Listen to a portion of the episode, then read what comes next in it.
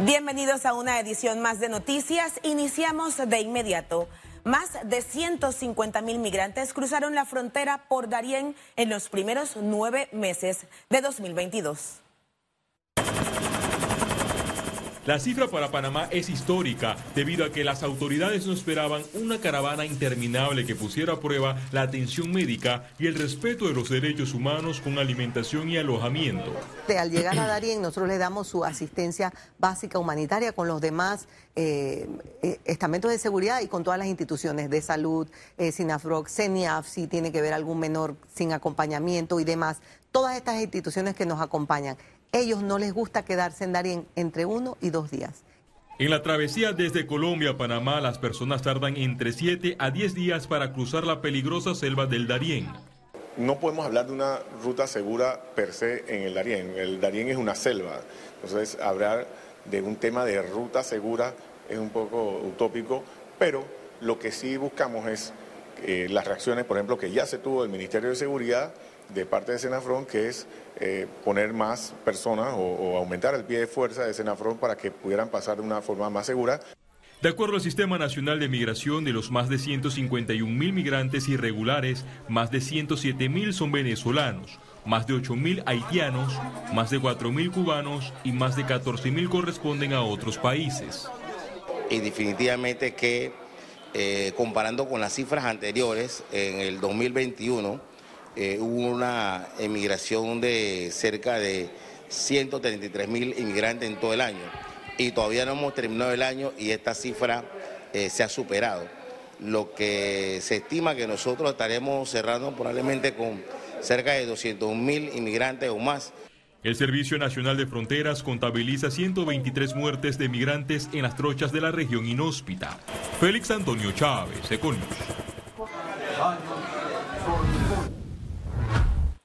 Caja de Seguro Social informó que la Ciudad de la Salud reporta un 86% de avance en su obra. De acuerdo con la entidad, a la fecha están laborando alrededor de 3.200 personas de forma paralela para que la entrega completa del centro hospitalario más grande del país sea el 16 de diciembre de 2023.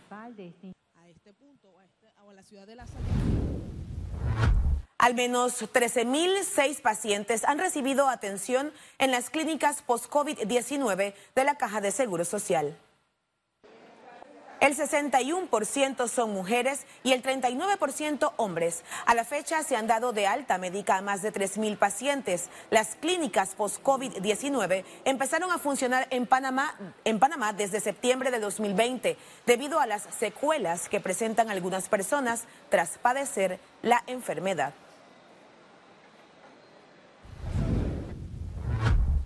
Más de 600 ciudadanos firmaron una petición para que el presidente Laurentino Cortizo vete el proyecto de ley relativo al salario de alcaldes y representantes. La carta fue entregada por el activista Freddy Pitti, quien advirtió que la iniciativa legislativa viola el espíritu de la Constitución al crear un privilegio para las autoridades de los gobiernos locales. Esta es la segunda solicitud en contra de la aprobación en la Asamblea Nacional. Este, esta carta está siendo respaldada por 686 personas que firmaron entre el viernes y el sábado, el domingo 2 de octubre, mediante la plataforma change.org.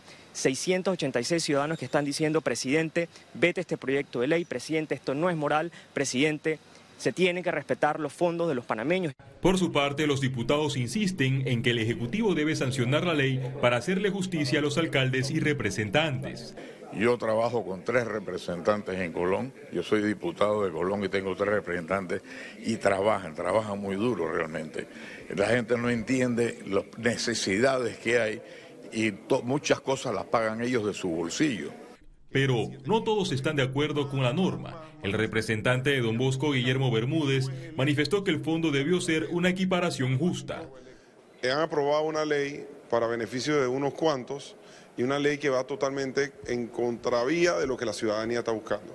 Entonces ahora nosotros esperamos que el presidente la vete y que ojalá cuando regrese a la Asamblea no la metan como insistencia, sino que se den cuenta del error que cometieron y que llamen a un debate sobre cuál debe ser la remuneración correcta.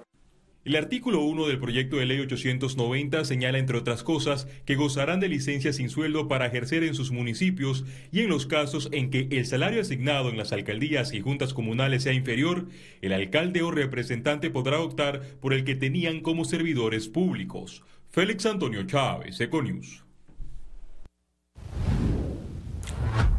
La Policía Nacional se opone a que personas con tatuajes ingresen a los estamentos de seguridad. En el análisis ante una subcomisión de gobierno, la Policía Nacional no avaló la iniciativa de la Asamblea porque los tatuajes constituyen un idioma operacional en las redes del crimen organizado. El rechazo al documento se basó en afectaciones a la imagen de la institución, problemas de control interno y un declive moral.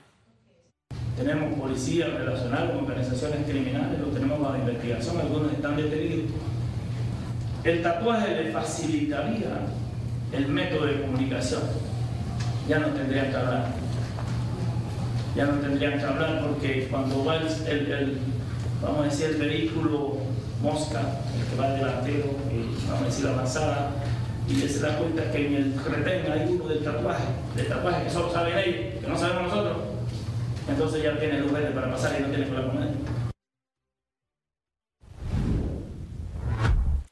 De cara al inicio de la segunda fase del llamado diálogo por Panamá, que arranca esta semana, la Cámara de Comercio reiteró que estará siempre en disposición de participar de cualquier proceso de diálogo formal. El gremio empresarial indicó que como parte de las 150 organizaciones que conforman la Gran Alianza Nacional por Panamá, se suscribirán a los requisitos mínimos presentados a través de una carta por Gana Panamá a la Iglesia Católica. Al igual que gana Panamá, consideramos que estos términos deben cumplirse para que el diálogo sea exitoso y cuente con la participación del sector empleador, destacó.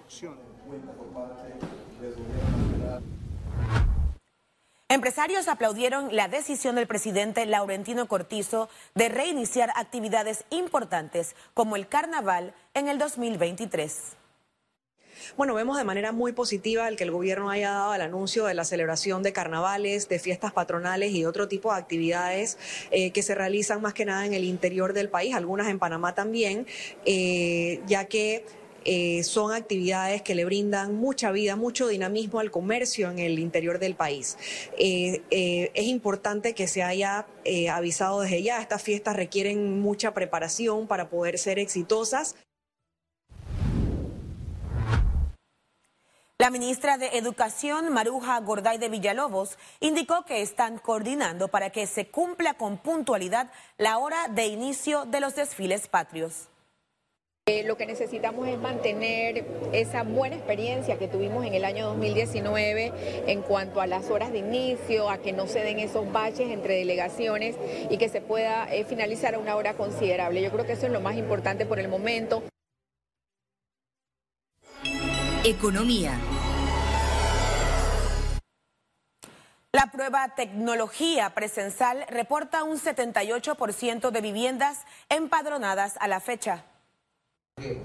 El Instituto Nacional de Estadística y Censo informó que desde el 18 de septiembre, que inició la prueba tecnológica para los censos nacionales a la fecha, visitaron 14.157 viviendas. Ya hemos visitado el 78% del objetivo de investigación que son las 18.055 viviendas. Ciertamente en estos tres lugares que hemos escogido, Tocumen, Alto de los Lagos y Capira, evidentemente lo que hemos observado es que el porcentaje, por ejemplo, de eh, personas eh, o viviendas ausentes es un poco elevado, 14.4%.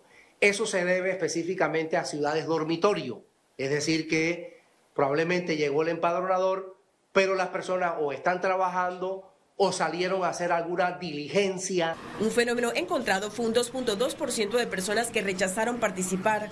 En que muchas personas, al llegar, digamos, el empadronador, simplemente preguntaba, ¿este es el censo es una, o es una prueba? Y el empadronador decía, esta es una prueba presencial, tecnológica, y las personas decían, bueno, yo para el censo sí voy a dar toda la información, pero en esta prueba yo no voy a participar. Y bueno, como este es un tema voluntario, y ahí importante señalar a la comunidad, a los panameños, a todos los ciudadanos, panameños y residentes. El censo es importante porque el censo nos va a permitir a nosotros saber cuántos somos y cómo vivimos. Entre las incidencias hubo tiroteos y un homicidio próximos a lugares donde desarrollaban el censo, lo que alertó sobre el nivel de inseguridad en las regiones. Sobre las nuevas preguntas en el cuestionario están raíces étnicas, experiencia con el COVID-19, país de procedencia, entre otros. Lo primero es que nuestros empadronadores están muy bien identificados. Ahora, ¿qué documentos deben aportar los que viven en la vivienda? Deben tener, el que está debe tener su cédula a mano, porque nosotros vamos a enlazar el código QR del Tribunal Electoral con eh, el, dispositivo móvil de captura para tener evidentemente toda la información que enlaza en ese QR. Si no, si alguna persona no está, debe dejar copia de la cédula. Explicaron que los 13 días restantes de la prueba presencial, que culmina el próximo 15 de octubre, la estrategia será regresar a las viviendas ausentes en la primera visita para intentar obtener la información. El censo oficial será del 8 de enero al 4 de marzo del 2023. Ciara Morris, Econews. Y les el ministro de Comercio e Industrias de Panamá aclaró que ningún país puede impedir que se apliquen las medidas necesarias para evitar la introducción de plagas y nosotros continuaremos tomando las medidas que sean necesarias. A mí me resulta algo extraño esas declaraciones, pues si nosotros vemos la balanza comercial entre Panamá y Costa Rica eh, es completamente favorable hacia Costa Rica, es decir, Panamá exporta hacia Costa Rica aproximadamente 40 millones de dólares, cuando Costa Rica exporta hacia Panamá aproximadamente entre 450 y 500 millones de dólares. El aeropuerto de Tocumen demandó a CNO, que antes era la constructora Norberto Odebrecht SA, por incumplimiento de entrega de la Terminal 2. Se trata de un reclamo de pago por 20 millones 737 mil 513 dólares por las pérdidas ocasionadas debido a la no entrega de la Terminal 2 en el plazo ni en los términos y condiciones pactados. La administración del aeropuerto de Tocumen señaló que debió incurrir en múltiples gastos en junio de este 2022 por no recibir las obras conforme a los términos del contrato.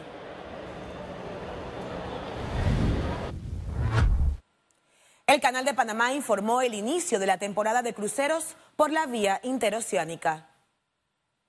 El crucero Carnival Spirit de la, naviera Cruise Lines marcó el inicio de la temporada de cruceros 2022-2023 del Canal de Panamá. Para este periodo esperan más de 200 tránsitos. Este crucero cumple una travesía de 16 días desde Seattle, Washington, hacia New Orleans, Luisiana el canal prevé que este será un año récord en tránsitos de buques Neopanamax, lo que permitirá que más turistas realicen actividades en el país. Es momento de una breve pausa al regresar más noticias.